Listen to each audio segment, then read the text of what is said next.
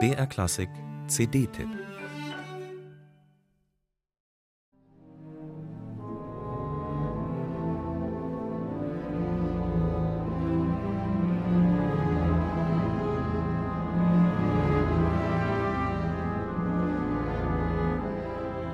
Sanft schaukeln die Wellen, darauf ein Boot mit einem weißen Sarg, einer verschleierten Gestalt und einem Ruderer.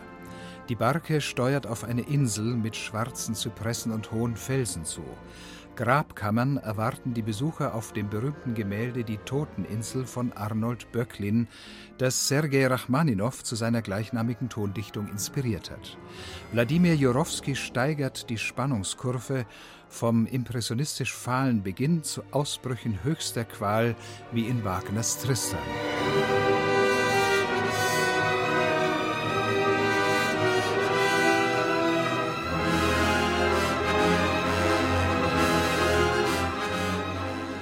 Es ist diese flammende Intensität zwischen Tristesse und Aufbegehren, die Jurowskis Rachmaninow-Interpretationen so mitreißend macht. Das London Philharmonic Orchestra folgt ihm mit schneidender Brillanz und sattem Klang. Noch stärker als in der Toteninsel scheint in der ersten Symphonie das Dies Irae Motiv aus der lateinischen Totenmesse auf, das zu Rachmaninows lebenslange Obsession werden sollte.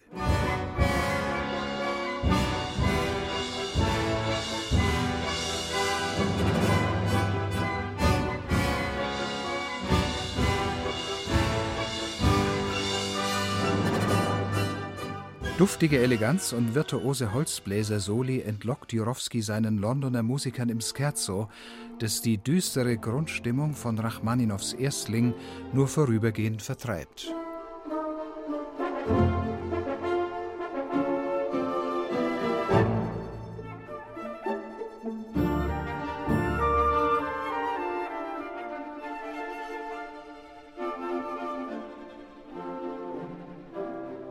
Durch und durch russisch ist diese Musik und man kann das Uraufführungsfiasko von 1897 nur den miserablen Bedingungen damals zuschreiben.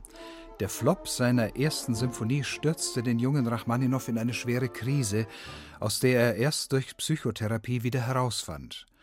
Noch weniger verstehen kann man den einstigen Misserfolg, wenn Jorowski im folkloristischen Finale die Kosaken tanzen lässt.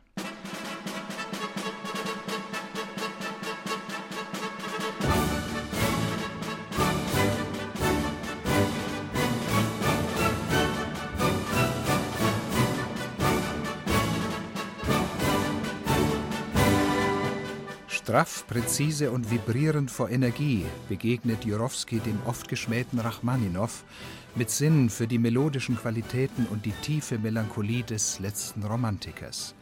Jurowski hat keine Scheu vor Pathos, sehr wohl aber vor Sentimentalität und Kitsch. München kann sich auf Wladimir Jurowski freuen.